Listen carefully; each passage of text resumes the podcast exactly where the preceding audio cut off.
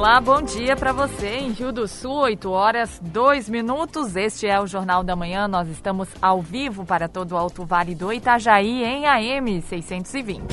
E hoje é quarta-feira, é o segundo dia do mês de junho do ano de 2021.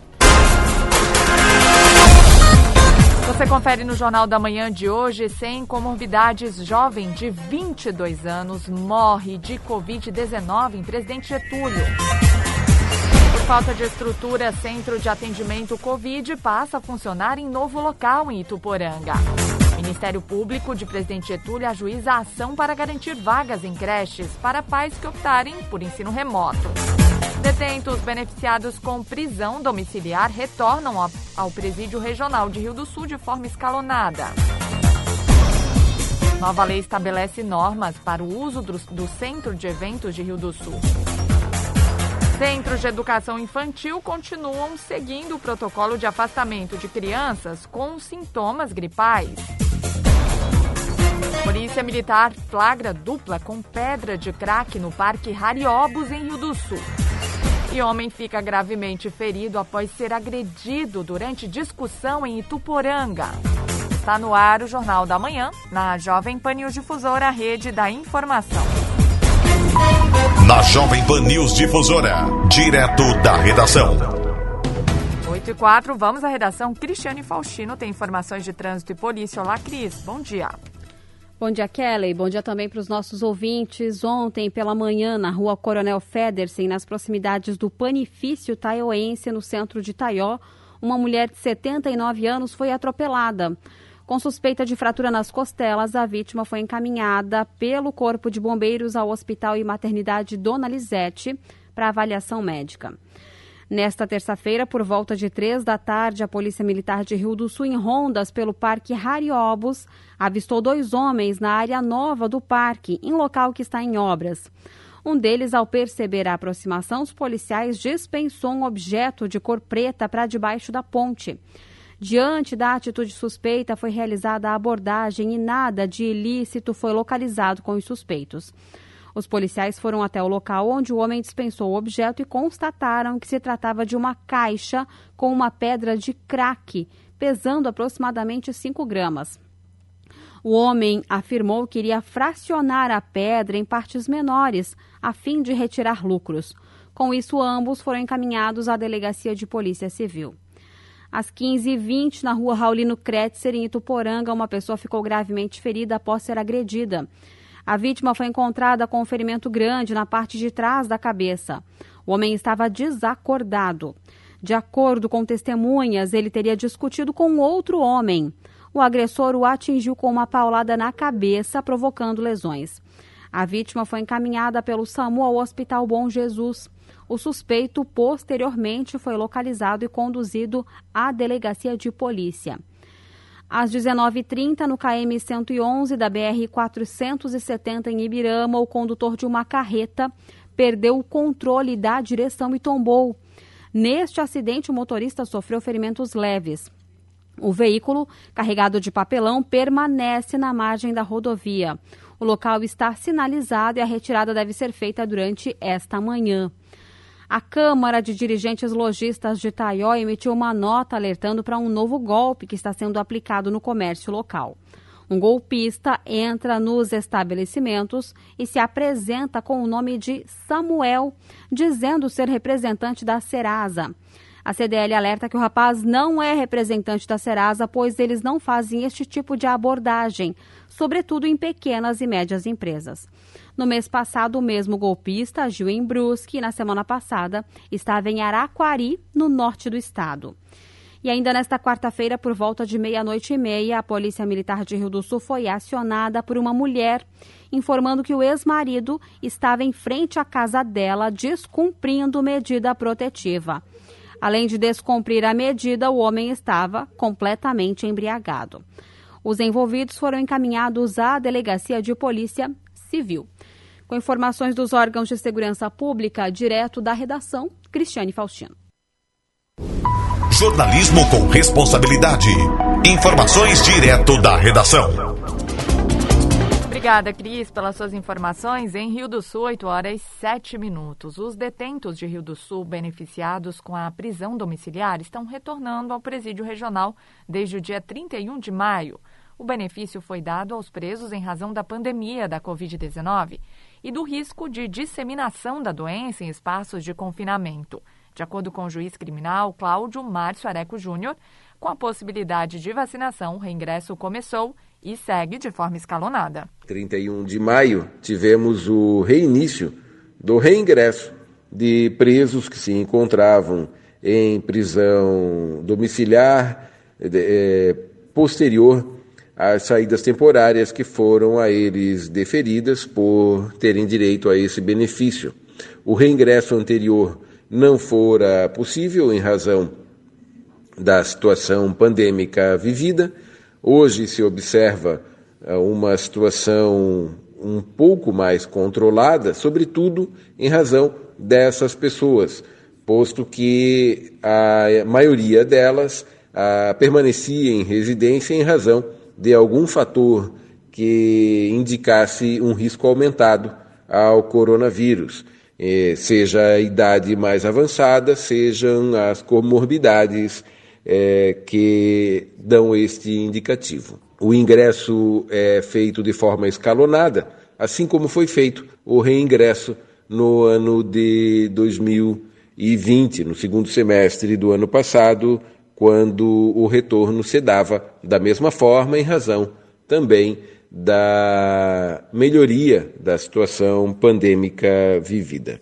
Hoje, aparentemente, a situação tem sensível melhora em razão do avanço do programa de vacinação, sobretudo, como já dito, em razão em relação a pessoas que possuam comorbidades ou idade mais avançada. Eventuais casos em que, por fator externo, alheio ao apenado, a vacinação não pôde ser completada, e se exemplifica o uso de vacinas que tenham um lapso temporal mais elevado entre a primeira e a segunda dose, terão análise caso a caso nos processos de execução penal individuais. De qualquer forma, anota-se que o reingresso escalonado se dá em razão da necessidade de se minimizar o risco entre os próprios presos que retornam e também permitir que o isolamento deles seja feito de forma a evitar que alguma contaminação possa ser levada para o interior do presídio regional com suas consequências bastante previsíveis. São aproximados 40 homens que retornam ao presídio regional e se presume que nas próximas quatro semanas o retorno seja completado.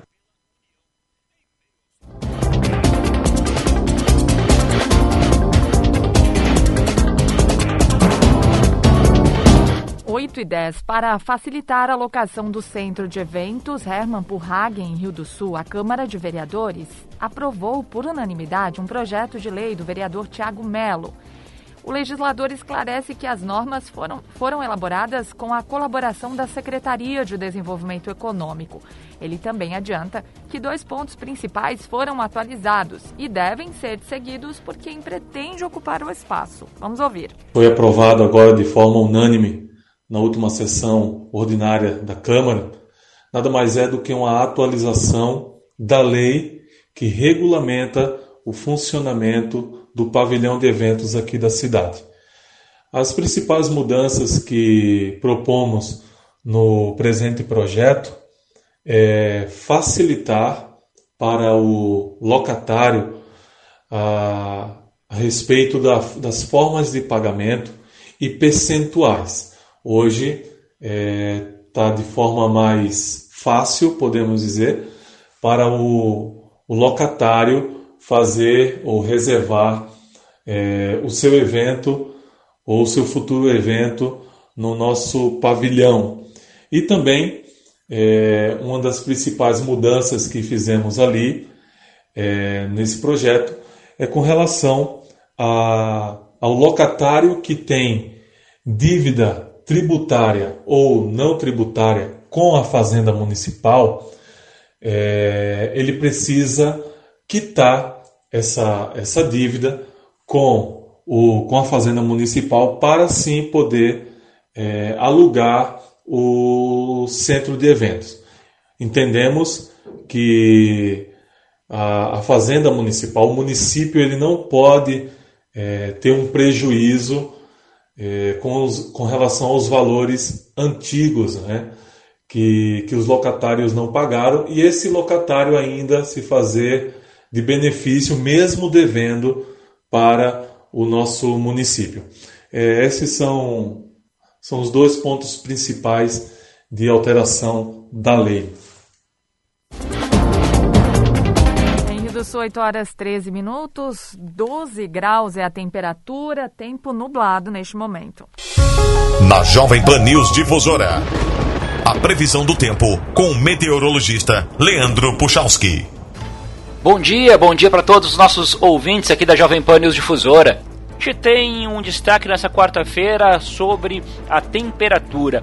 Nós teremos elas subindo gradativamente agora nas próximas horas. Depois desse amanhecer mais uma vez ameno para friozinho, temos uma tarde onde os termômetros sobem, se aproximam de 26 para 28 graus para vocês terem ideia. Tem até um bom de aquecimento. Uma quarta-feira, onde o sol aparece entre nuvens na região, não tão aberto quanto ontem, mas ainda assim com um sol presente. E isso, pessoal, esse aquecimento está muito relacionado à questão de uma frente fria que passa pelo oceano de intensidade fraca, mas antes da passagem da frente você tem aquecimento e por isso a temperatura sobe hoje. Mas como o sistema é fraco, só traz aumento de nuvens. Durante essa quinta-feira, amanhã as temperaturas já não sobem tanto, tá? Durante a tarde mais na faixa de 20, 22 graus e não passa disso. A gente volta a ter uma temperatura mais amena já amanhã. Uma quinta-feira que tem um pouco de vento sudeste, então o sol vai aparecer ao longo da quinta, mas vai trazer um pouquinho de umidade do mar e isso faz com que a gente tenha uma maior nebulosidade ao longo da quinta, ou no decorrer do dia, até alguns períodos bem nublados, mas não passando disso também com tempo seco. Com as informações do tempo, Leandro Puchalski. A previsão do tempo, ética e profissional. Aqui na Jovem Pan News Difusora.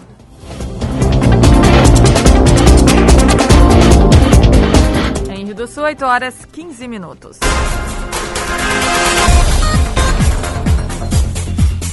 Você confere instantes aqui no Jornal da Manhã. Ministério Público de Presidente Getúlio ajuiza ação para garantir vagas em creches para pais que optarem por ensino remoto.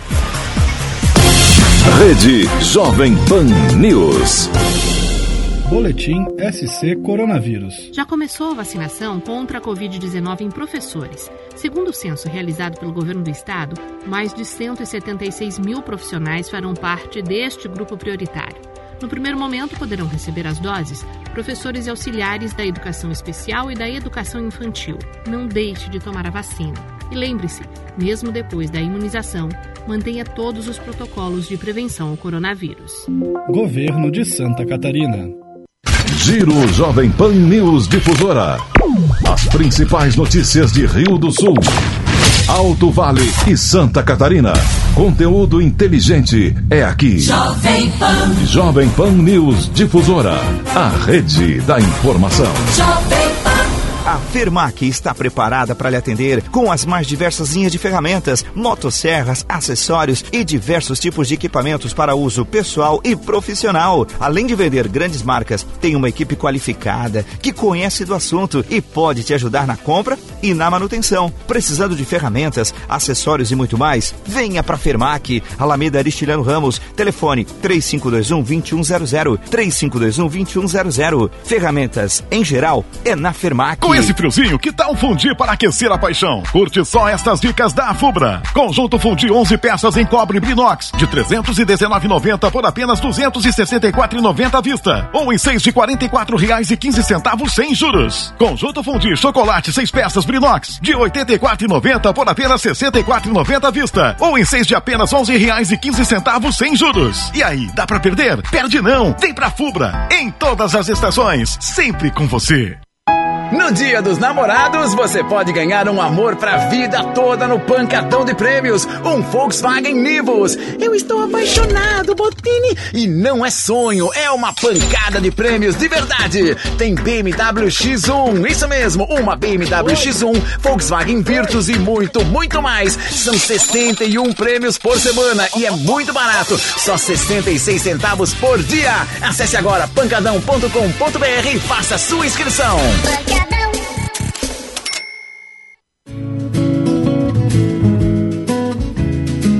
12 de junho, Dia dos Namorados. O Bazar do Vavá tem sempre uma opção interessante para você presentear seu amor. Ursos de pelúcia, calculadoras, carteiras, cintos e mais dezenas de sugestões. Lembre-se, casados são eternos namorados. Bazar do Vavá, duas lojas no centro Rio do Sul, 60 anos, vendendo pelo menor preço. Rede Jovem Pan News. Estamos de volta em Rio do Sul, 8 horas 18 minutos. Uma ação civil ajuizada pelo Ministério Público proíbe que a Secretaria de Educação de Presidente Getúlio promova o cancelamento de matrículas nos centros de educação infantil. Além disso, a promotora responsável também recomenda que o município passe a promover o atendimento remoto para os pais que optarem por cuidar dos filhos em casa durante o período da pandemia. De acordo com o levantamento da promotora responsável, Daiane Cristine Azevedo Pereira, os centros de educação infantil, após orientação da Secretaria de Educação Municipal, vêm cancelando as matrículas dos alunos que faltam às aulas presenciais por 10 dias consecutivos. É que o protocolo adotado atualmente contabiliza a não presença física das crianças como falta. A ação busca a reativação das matrículas canceladas e o impedimento de novos cancelamentos, além do início imediato da oferta do ensino remoto. A ação civil pública requer ainda que tanto o prefeito quanto o secretário de Educação sejam responsabilizados por improbidade administrativa, por violarem o direito à educação das crianças presidente Getúlio, inicialmente o Ministério Público recebeu uma representação de uma criança que teve a sua matrícula cancelada, mas tivemos notícias de outras crianças na mesma situação. Então, como o Ministério Público atua na área da coletividade, a gente resolveu ingressar com a ação civil pública para tutelar todas as crianças que estejam na mesma situação porque não foi dado aos pais que estão com, com as crianças em creche que continuem remotamente e optem por não levar as crianças presencialmente em razão da pandemia. Então, o Ministério Público reputou que esse cancelamento de matrícula é uma ilegalidade, uma vez que, caso a família queira levar as crianças para a creche, elas têm direito sim a receber as atividades remotas, mesmo que não estejam presencialmente no local. Não está sendo disponibilizado para crianças, eu, eu ressalto aqui que é somente em creches, né? O ensino básico, educação básica obrigatória está sim funcionando em ensino remoto, mas as creches não, não tem nenhuma é, atividade à distância, ou atividades pedagógicas para que os pais possam desenvolver em casa com as crianças na, na idade de creche. O Ministério Público pede a indisponibilidade dos bens do prefeito e do secretário para assegurar o pagamento da multa civil decorrente dos atos de improbidade administrativa. Foi instaurado um inquérito civil inicialmente e feita uma recomendação de que eles mudassem esse posicionamento, reativassem a matrícula e disponibilizassem essas atividades pedagógicas remotas. O município e a Secretaria de Educação negaram é, atender essa recomendação do Ministério Público e por isso que o caso foi levado à Justiça. Então, para o município, é, o município reputa que ele não tem a obrigação de fornecer essas atividades pedagógicas à distância para crianças em creche. Segundo o Ministério Público, o secretário de Educação estaria orientando que educadores enviassem mensagens para pais e responsáveis. O texto informava que as famílias que haviam optado pelo ensino remoto oferecido pelo município às famílias no mês de fevereiro deveriam voltar às aulas presenciais ou cancelar a matrícula por não frequentarem os centros de educação infantil presencialmente. A motivação da Secretaria de Educação para tal pedido seria, de acordo com o Ministério Público, o baixo número de vagas disponíveis. Questionado sobre o assunto, o secretário de Educação, Cultura e Desporto, Mário César Longen, informou que o município está cumprindo a legislação e descarta que haja falta de vagas ou lista de espera. A Rede Municipal de Ensino de Presidente Getúlio retomou as aulas presenciais em plena conformidade com a legislação vigente e com o plano de contingência Covid-19 para a educação, sendo ofertadas atividades presenciais e remotas para todos os níveis e modalidades de ensino obrigatórios, do pré-escolar ao nono ano do ensino fundamental. Então, para as idades escolares não obrigatórias, de 0 a 3 anos, o atendimento está sendo feito exclusivamente de forma presencial, conforme prevê o plano de retorno às atividades escolares presenciais do município. Por esse motivo, as matrículas estão sendo realizadas para essas idades, somente para quem tem tem intenção de enviar as crianças para o centro de educação infantil, mas nós ressaltamos que não há lista de espera e temos disponibilidade de vagas para todos os níveis da educação infantil. Então, a qualquer momento que as famílias precisarem, basta procurar o CI de sua preferência e realizar a matrícula. O recebimento da ação está pendente de apreciação pelo Poder Judiciário. Da Central de Jornalismo, Kelly Alves. Em Rio do Sul, 8 horas 23 minutos. Elaborado em 2020, os Centros de Educação Infantil e Escolas seguem os plancons. O documento aponta quais diretrizes devem ser tomadas com a suspeita de sintomas gripais. Esse é o caso do CIH Bremer Vovó Belinha, que afastou por segurança dois alunos. A diretora Adriana Zimmermann explica que as famílias sempre são orientadas até o resultado dos exames. Nesta semana, com a suspeita de uma criança de um ano e seis meses, de acordo com a diretora, o protocolo foi seguido. A vovó Belinha segue o, o plano de contingência, que é baseado em cima do Plancom, que são as determinações devido ao governo federal, estadual e municipal. E quanto a isso, a gente tem que seguir todo e qualquer protocolo que nos é passado via Plancom. O que, que seria isso? Uma criança que apresentar dois sintomas persistentes gripais é encaminhado, pedido para os pais, orientado eles, para procurarem atendimento médico para que seja feita uma avaliação, porque não tem como a gente estar sabendo se é somente uma gripe se é uma rinite alérgica ou se realmente é um Covid. Somente o profissional da saúde é que irá nos passar se realmente essa criança está com Covid ou com suspeita ou não. Então, seguindo o Plancom, essa criança é encaminhada, então os pais levam para atendimento médico. Esse médico irá expedir um termo de afastamento, onde que esse determina que a criança e familiares fiquem em afastamento pelo período até se sair o resultado do exame. O que aconteceu recentemente no CIH Bremer, e gosto de salientar, é a segunda vez desde o início do ano, quando abrimos a unidade, que nenhuma sala esteve fechada.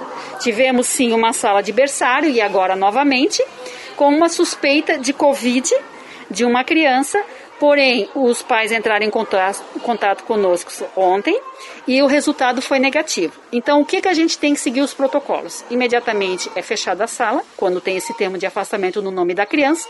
É orientado a todas as famílias daquelas crianças da sala para estarem observando seus filhos. As professoras também são afastadas até ter o resultado do exame. Vindo o resultado negativo, automaticamente já é reaberto a sala, a não ser que tenha um atestado que impossibilite que seja aberta essa sala. E foi o que aconteceu aqui é, no CI H. Bremer.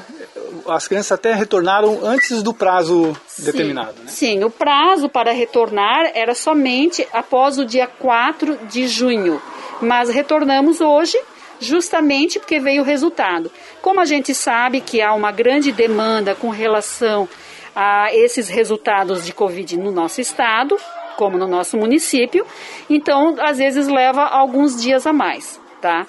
Quando se depende da rede pública. Muitas vezes, muitos pais, até quando tem algum, alguma dúvida com relação a essa pandemia, eles procuram a instituições privadas pagando por esse exame para deixar eles também mais tranquilos nessa, nessas condições. Aí. Imediatamente que acontece uh, o comunicado dessa família para a escola, que tem esse termo de afastamento que eles nos trazem dos órgãos competentes, a gente tem grupos de WhatsApp dos pais, é comunicado via grupo para os pais, claro, não é nunca uh, identificada a criança, que até então não pode, né? Então, os pais é chamado na escola para estarem vindo buscar os seus filhos. E quando acontece de já sair o resultado do exame, já é comunicado imediatamente para essas mesmas famílias e com a data do retorno das atividades. E uma jovem de 22 anos, sem comorbidades, morreu de Covid-19 neste início de semana em Presidente Getúlio. Jéssica da Silva ficou três dias internada no, internada no Hospital e Maternidade Maria Auxiliadora. Não houve o velório e o corpo foi enterrado ontem. A moça deu entrada no hospital com sintomas da doença no fim de semana. O quadro se agravou e ela teria que ser transferida, já que o hospital não tem unidade de terapia intensiva. Ela foi levada para a sala de emergência para esperar uma ambulância e ser então encaminhada ao Hospital Dr. Valdomiro Colaute, mas morreu antes disso. Além da morte de Jéssica, reportada por presidente Getúlio, nas últimas horas, Rio do Sul informou o óbito de outra mulher de 56 anos. Esta tinha comorbidades e estava internada desde o dia 24 de maio no Hospital Regional. O Alto Vale do Itajaí contabiliza desde março do ano passado 475 mortes causadas pelo coronavírus. De acordo com o levantamento colaborativo das cidades que compõem a MAVE, 1.198 pacientes estão com a contaminação ativa e 98 permanecem hospitalizados. Há ainda 483 casos suspeitos que aguardam resultados de exames na região em 24 horas. 942 pessoas foram vacinadas. Até o momento, 60.277 receberam a primeira dose do imunizante e 28.297 completaram o ciclo de vacinação. E prossegue a vacinação dos profissionais da educação. Apesar da orientação de cadastramento, alguns professores não conseguiram efetivar o processo ou perderam o prazo para imunização. O supervisor da Gerência de Educação de Rio do Sul, Hernani José Schneider, orienta os que não estão inclusos na listagem. As pessoas que estão nas nossas unidades escolares, não só professores, todos eles estarão passando por essa vacinação agora já nos próximos dias. Já iniciamos na semana passada com alguns municípios que pertencem à Coordenadoria de Rio do Sul. É, essas semanas é, temos continuidade, em específico Rio do Sul, que é o nosso maior volume, 2.372 professores, não só da rede estadual, mas da rede é, municipal, particular, é, estarão sendo vacinados. O grupo 1 ao 8 terão vacinação nesta terça e quarta-feira e a, a sequência é, da vacinação também ocorre com os demais grupos, chegando é, aos grupos 9, 10, 11, 12, 13, que pertencem muito mais à administração e à gestão de atividades com alunos maiores, né, com maior idade. Essa vinculação a professores, a pessoas que estão mais próximas do aluno, serem os primeiros, acredito que veio bem. É, é importante que a gente vacine essas pessoas que têm um contato muito mais próximo com o aluno, para que depois os que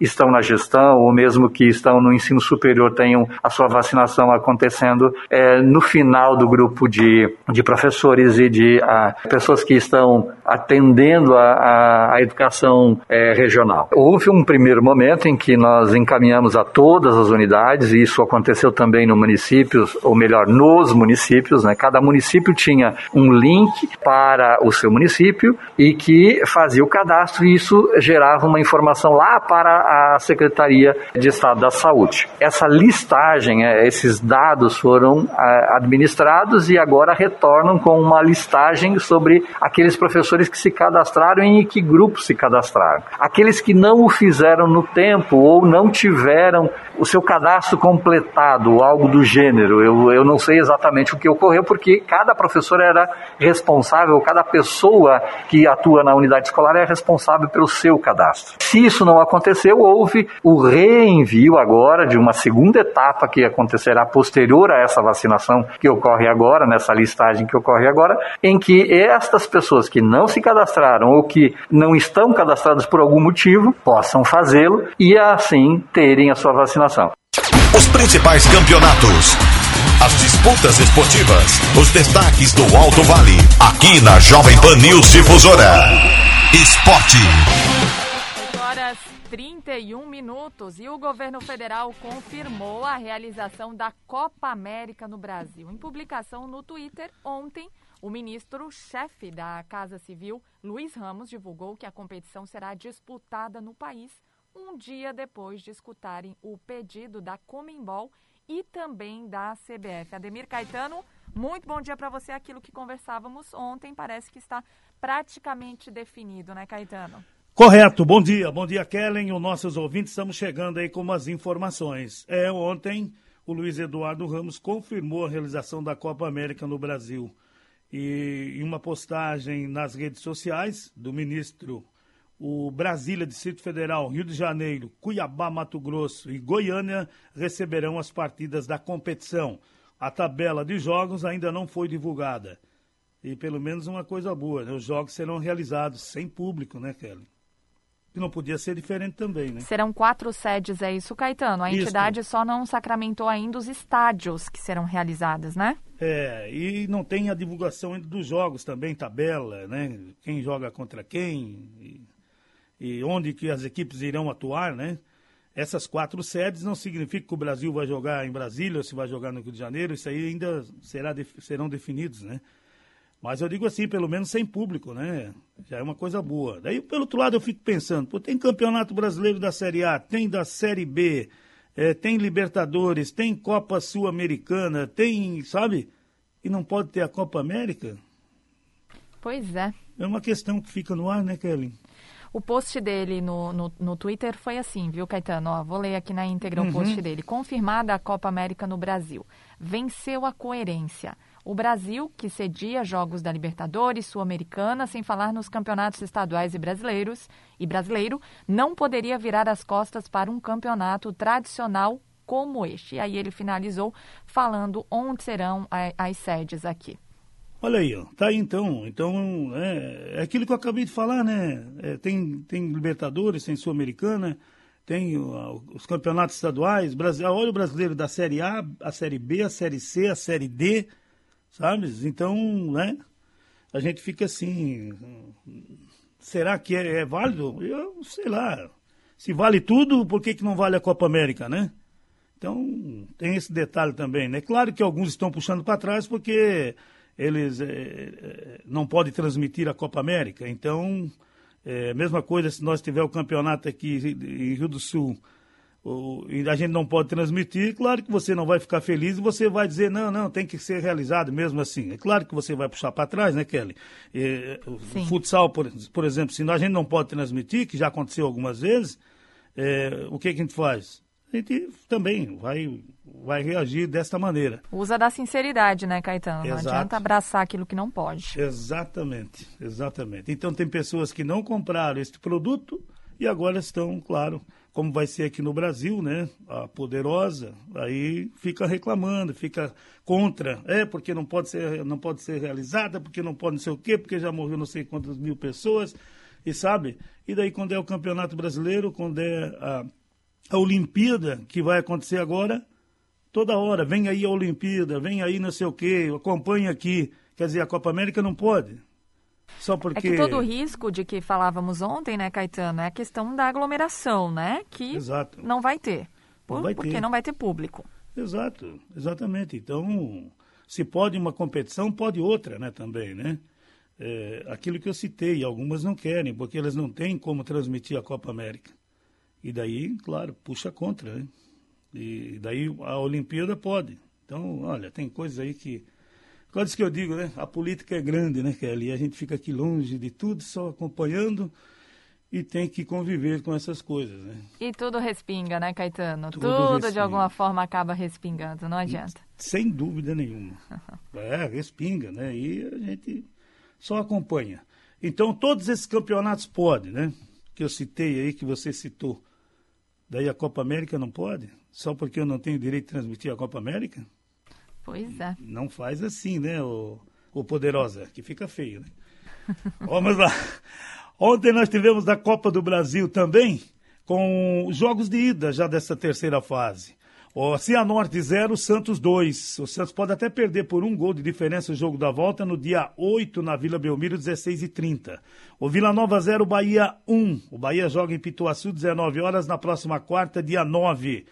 Aí ontem aconteceu a maior zebra, né, Kelly? O, claro que São Paulo não estava completo, mas mesmo assim, né? 4 de julho, 3, São Paulo 2. É brincadeira, hein? E já pensou, se São Paulo não consegue ganhar o jogo da volta, ele será eliminado. Seria um, um desastre, né? O jogo acontece na próxima terça, no Morumbi, às 19 horas, jogo da volta, São Paulo tem que ganhar. Se empatar, o 4 de julho passa. Ontem ainda o Vasco jogando contra o Boa Vista venceu por 1 a 0. O jogo da volta em São Januário às 16h30 da próxima quarta, dia 9. Hoje nós também teremos vários jogos já é, envolvendo Fluminense e Bragantino, Maracanã 21h30 é o jogo de ida, o jogo da volta é no dia 9 às 21h30 também. Fortaleza e Ceará no Castelão, 19 horas, mesmo horário na quinta. E lá no Castelão, o jogo da volta. Grêmio joga hoje na Arena do Grêmio, 16h30 contra o Brasilense. Jogo da volta na quinta, dia 10, lá no Mané Garrincha, 16h30. O América Mineiro e o Criciúma no Independência, 21h30. Na quarta, lá em Criciúma, o jogo da volta, 21h30. O Remo e o Atlético Mineiro, 19 horas hoje. O jogo da volta no Mineirão, na quinta, no mesmo horário. O, o Corinthians e o Atlético Goianense, 21h30. Na quarta, no mesmo horário, o segundo jogo. O, a Chapecoense e o ABC, hoje na Arena Condá, 16h30. Jogo da volta na quarta, no mesmo horário. O Curitiba e o Flamengo ficou só para o dia 10, lá no Couto Pereira, 21 e 30 no dia 16 no Maracanã, no mesmo horário, jogo da volta. Nós teremos amanhã Cruzeiro e Juazeirense, 16 e 30 no Mineirão. O jogo da volta, 19 horas, na quarta, dia 9. Vitória Internacional no Barradão, 19, às 21 e 30 no Beira Rio, na quinta, o segundo jogo. O Havaí e o Atlético Paranaense amanhã, na ressacada, 19 horas. E na quarta, na Arena da Baixada, no mesmo horário, teremos o jogo da volta. E ainda eh, o CRB e o Palmeiras jogam no Rei Pelé amanhã, às 21h30. Às 19 horas, no dia 9, nós teremos o segundo jogo entre essas equipes, os jogos da Copa do Brasil. Ontem nós tivemos um jogo do Brasileirão eh, da, série, da Série B e abrindo esta segunda rodada, Operário 2, Guarani 5. O restante dos jogos vão ocorrer na próxima sexta e também no sábado, domingo. É, e um jogo na próxima segunda-feira do Campeonato Brasileiro desta Série B. A Série C só no final de semana, terá início a Série D também neste final de semana e a Série A também com jogos no próximo sábado e também no domingo. Eu volto logo mais dentro do Território Difusora que começa às 10 horas. Na sequência tem opinião com Edson de Andrade. Ademir Caetano e as informações do esporte.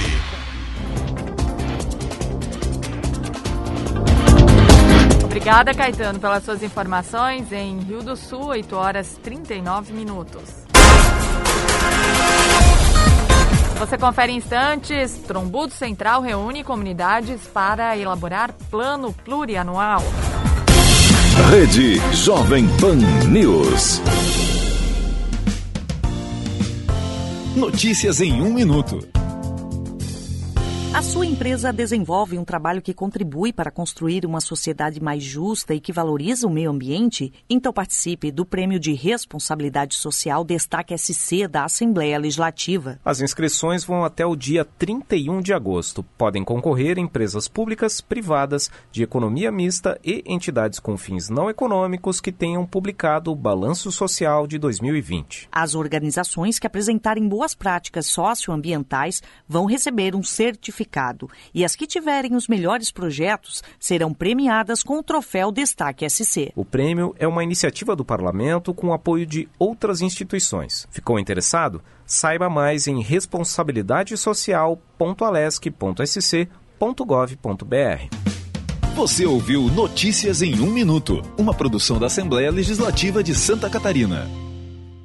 Quarta do frango Imperatriz, qualidade, variedade e preço baixo para você aproveitar. Farinha de trigo Isabela 5 quilos, 11,79. Coxinha da asa de frango IQF Nat 1 quilo por 10,99. Filézinho Sassami Macedo IQF 1 quilo por 11,99. Filé de peito de frango IQF Sadia 1 quilo por 12,99. Frango a passarinho IQF Nat 1 quilo por 9,99 ou 8,99 no Clube Unix. Quarta do frango Imperatriz, sabor economia e grandes ofertas. Imperatriz. Comunicado Celesc. Desligamento programado. A Celesc comunica que para a realização de obras no sistema elétrico vai interromper o fornecimento de energia nos seguintes locais, datas e horários. Dia 5 de junho de 2021, sábado, das 13 às 17 horas, em Ituporanga, na rodovia SC 350, na Estrada Geral Vila Nova e nas ruas Braulino Felácio, João Baque, João Marciano de Souza, Lagoa Vermelha e Leonel Tyson. Os serviços poderão ser cancelados se as condições não forem favoráveis. Por medida de segurança, considere sempre a rede energizada. Emergência Ligue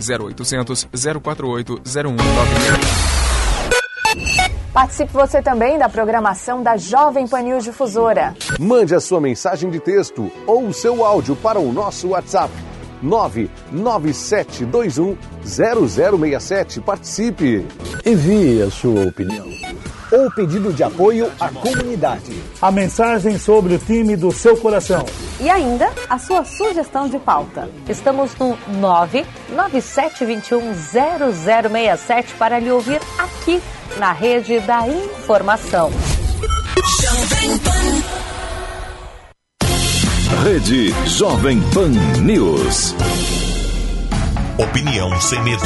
A verdade como princípio. A responsabilidade como dever. Acompanhe agora o jornalista Edson de Andrade. Bom dia, amigos. Tudo bem? Tudo bem. Tudo possivelmente bem. Possivelmente bem. É, Lembrei-me agora de falar de alguma coisa que não é de CPI, não é de Covid, não é de mortos. Passaram-se alguns dias em que o Jorge Mário Bergoglio, que é o nome original do líder dos católicos, que ao se transformar em religioso ele ganhou o nome de Francisco, né?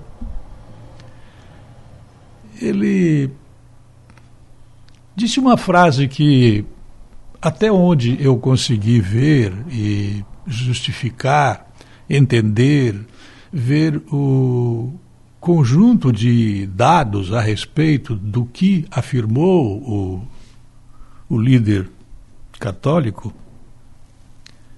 eu não entendi bem.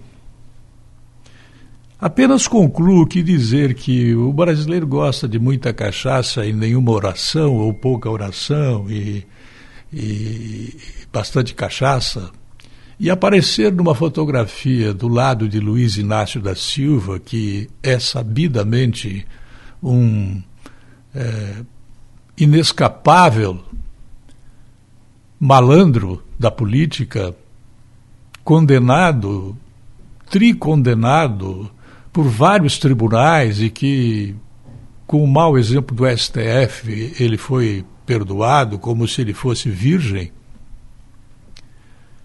é uma, alguma coisa perigosa. Por quê? A figura pública não pertence à pessoa. Vamos dizer, para efeito de exemplo, né? e eu vou citar nomes para ficar algo mais. Eh, local, mais regional, né? Vamos imaginar que o prefeito da cidade ele aparecesse no jornal local ou num site ou na televisão ou aqui nas emissoras de rádio do grupo Jovem Pan, do lado do Fernando Beiramar, que a imprensa colocou no diminutivo para ser uma forma carinhosa de se relacionar, de se referir ao traficante. É evidente que a figura do prefeito não apareceu do lado do traficante. Mas se tivesse acontecido, que fique bem claro o entendimento do que estou dizendo, é evidente que os benefícios ou os malefícios do aparecimento junto de um traficante conhecido, condenado, eu nem sei se ele ainda está preso, se já recebeu habeas corpus do Gilmar Mendes, eu não sei dizer aqui. Esses malefícios ou benefícios, eles vão aparecer. E eu suponho, segundo o contexto que eu pretendo estender este assunto, Evidente que não ficaria bem para o prefeito aparecer do lado de um suposto é, Fernando Beiramar. O Francisco Bergoglio, ele já existe muitos boatos de que grande parte dos recursos roubados no Brasil por parte de Luiz Inácio da Silva e sua gangue foi colocado no Banco do Vaticano, o que à primeira vista pode parecer alguma coisa é, resultado de um mau pensamento ou de um pensamento mal expresso, ou que pode parecer um tipo de boato, ou que pode parecer uma tal de notícia falsa. Eu não duvido disso. Eu nunca vi tantas fotografias do Francisco Bergoglio mencionando o Brasil, seja ironicamente como argentino, e os argentinos eles fazem blague eh, dos brasileiros, assim como nós fazemos blague dos portugueses, de que o português não é inteligente, de que ele é, é bastante retardado, que o português é, é, é burro. Se o Papa diz que nós somos de pouca oração e muita cachaça, ele não está errado, não. Existe sim por aqui uma espécie de falsa religiosidade é, em cima de coisas que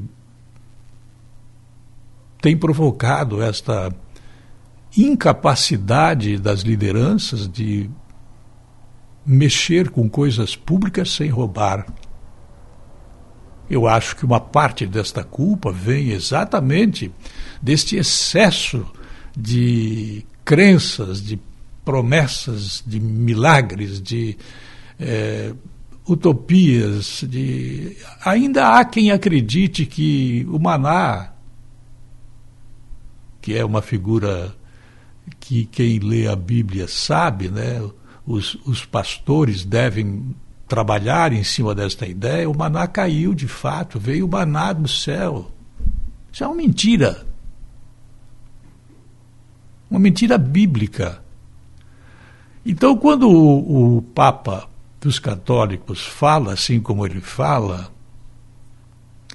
é difícil saber se ele pensou na associação das ideias ou se assumiu a condição de cabo eleitoral do, do bandido, ou se ele efetivamente estava fazendo uma ironia, uma brincadeira, e como brincadeira nós também podemos aceitá-la, mas é muito difícil separar a figura pública que não pertence ao Papa, não pertence à igreja dele, não, a figura pública ela excede a própria personalidade. Um deputado federal, um, um senador, um presidente da República, é, eles são responsáveis, sim, pela pessoa física deles, pela família deles, pelos é, entes queridos ou não tão queridos deles, mas vai além disso. Quando o Bolsonaro, na maioria das vezes, ele usa máscara, mas algumas vezes a imprensa flagrou o Bolsonaro sem máscara. E é evidente que, do jeito que a má imprensa está fazendo, vai ser dada ênfase, como foi dada até agora, é, força para a ideia de que o Bolsonaro não usa máscara, de que ele foi contra a vacina, de que a culpa é, dos mortos é só dele e ignoram completamente o mercado de vacina, o preço de vacina, é, a, a, simultaneidade de que todos queriam vacina na mesma hora. Então, a figura pública não pertence ao Bolsonaro. A figura pública pode pertencer à, à esposa dele, é, aos filhos dele, ou à ex-esposa, ou ex-esposas. A figura pública do, do, do, do cidadão Bergoglio não pertence a ele. Ele pode rezar para o Deus dele, ele pode é, usar água benta, se benzer, ele pode é, falar o discurso dele a respeito de, de, de, da crença dele nas bobagens que estão colocadas na Bíblia, é, milhares de vezes traduzida desde muito tempo atrás e que chegaram até a gente completamente distorcidas, para não dizer não verdadeiras, mentirosas. Ele que siga a crença dele, mas a figura do líder dos católicos não pertence a ele.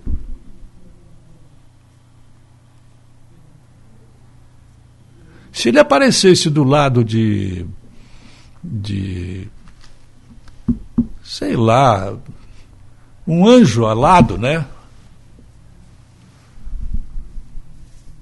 Eu não acredito em anjo e nem que ele tenha asas, mas a figura bíblica também.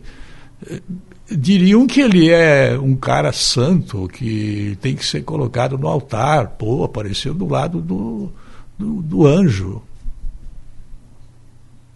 Agora, ele fazer esse comercial e fazer a ilação, igreja, papado, é, esquerda, comunismo, é uma estupidez que só pode caber dentro da Igreja Católica. Não caberia em qualquer outra igreja. Pequena, grande. Assim, essa ideia termina o comentário dizendo que a figura pública do político não lhe pertence. Na pessoa física, ele pode fazer algumas coisas, mas se ele está com um carro oficial, ele não pode ir a qualquer lugar com aquele carro. Vocês me entenderam, né? É triste que seja assim que nós não rezamos e que tomamos muita cachaça, é uma convicção dele e ele lá não está muito errado, não. Nunca se vendeu tanto álcool para suprir é, demandas emocionais eh, não satisfeitas. Mas aparecer do lado de um sacana como esse tal de Luiz Inácio da Silva, que colocou no nome um apelido só para aparecer e deu esse apelido para todos os membros da família, inclusive um cachorro da família tem o nome de, do apelido para massificar bastante. E a imprensa continua dizendo, dizendo, repetindo o apelido. Um cidadão como esse, ele utiliza a justiça eleitoral para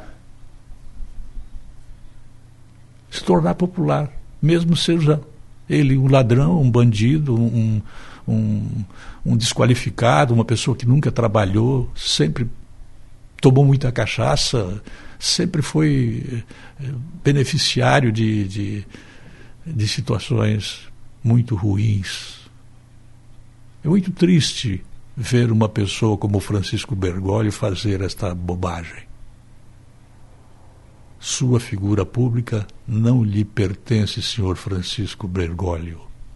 Eu volto logo mais. A linha editorial da Jovem Pan News Difusora, através da opinião do jornalista Edson de Andrade. Em Rio do Sul, 8 horas e 55 minutos. Em Ituporanga, o centro de atendimento Covid, que funcionava desde o início da pandemia, em frente à Secretaria de Saúde, mudou de local. Agora, o serviço é disponibilizado em uma área coberta, na lateral do pavilhão João Carlos Tizen.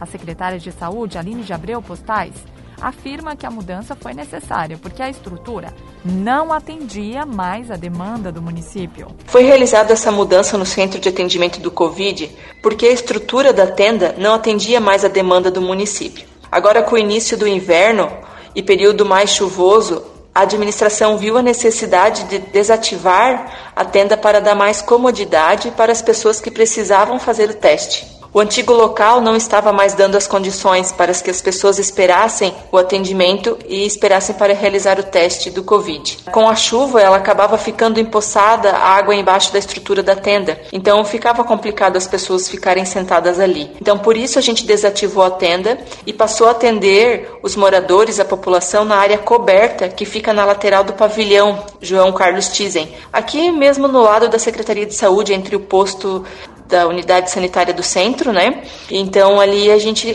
passou agora a atender as pessoas que tenham sintomas gripais. O centro de atendimento COVID ele fica aberto de segunda a sexta-feira, com atendimento das 7h30 às 12 horas e das 13 às 16h30. É, Para fazer o teste, é necessário as pessoas estarem é, com os documentos em mão, CPF, Cartão Nacional do SUS. A gente também pede né, que as pessoas estejam usando a máscara e respeitando o distanciamento. Então, a gente tem médico disponível ali na, na, no centro de atendimento do Covid, tem a equipe com a enfermeira, com a técnica de enfermagem que está à disposição da população para fazer esse teste. A gente também orienta as pessoas que o teste do Covid é feito a partir do terceiro dia que inicia os sintomas. É, a partir do terceiro dia, então, eles podem estar procurando o centro de atendimento do Covid para realizar a testagem. Partir de hoje, a Prefeitura de Trombudo Central realiza uma série de reuniões para criar o novo Plano Plurianual. O secretário de Administração e Finanças, Gesiel Pauker, explica que a intenção dos encontros é ouvir as demandas específicas de cada comunidade até o dia 29 de junho. Inicia agora no dia 2 de junho a primeira reunião para a elaboração do plano plurianual aqui do município Trombudo Central. Serão 11 reuniões que serão elaboradas dentro do mês de junho, onde a administração municipal vai se deslocar até as comunidades e bairros da cidade para a elaboração desse projeto. É, nós vamos ouvir a comunidade, ouvir as demandas da comunidade e vamos distribuir é, essas 11 reuniões em todos os cantos do município, para de fato nós conseguirmos atingir é, toda a população de Trombudo Central. Vamos elaborar esse projeto, vamos encaminhar isso, é, esse projeto depois à Câmara de Vereadores, mas a nossa principal ação é realmente ouvir as demandas da comunidade. Em cima dessas demandas, o município vai elaborar o seu planejamento para trabalhar os próximos quatro anos, que vai se dar entre esse, é, no, entre o próximo ano e os demais é, três anos. Isso vai entrar é, dentro do, da primeira administração do próximo é, primeiro ano da administração do próximo gestor, então são quatro anos a partir do ano que vem, e por isso nós devemos de ter isso é, planejado dentro das ações é, que vão ser definidas por a, pela comunidade por essas reuniões. É, toda a administração vai estar se deslocando, é, secretários é, municipais, prefeita, vice-prefeito, é, vereadores, para realmente estar acompanhando e ouvir a demanda da população. Então, inicia nesse dia 2, quarta-feira, a primeira reunião pela localidade da, da Fruteira e Pouso da Caixa, então vai ser realizado lá no salão da, da, do salão da igreja, a igreja Católica da Fruteira, e nós vamos discutir então com esta comunidade, e aí na próxima semana já serão três reuniões, todas elas iniciando às 19 horas, respeitando o, o, a capacidade também do ambiente, com todos os protocolos de segurança aí é, com relação à prevenção aí da Covid-19. Muito bem, 9 horas pontualmente. Assim encerramos o Jornal da Manhã da Jovem Pan News Difusora. A apresentação Kelly Alves, produção central de jornalismo do Grupo de Comunicação Difusora. Direção executiva Humberto Wolff de Andrade, diretor-geral e jornalista responsável Edson de Andrade. As informações desta edição também ficam disponíveis no portal gcd.com.br e no aplicativo GCD Play. Não esqueça, às 10 horas temos mais programação local em território difusora. Eu volto, eu volto na sexta-feira. Amanhã tem Jornal da Manhã, mas com outra pessoa aqui no comando, muito provavelmente Lene Junsec e Juliette Tambossi. Até sexta-feira, um bom feriado para você. ZYJ 779. Rádio Difusora Alto Vale Limitada. 620 kHz. Esta é a Jovem Pan News, Rio do Sul. A rede da informação.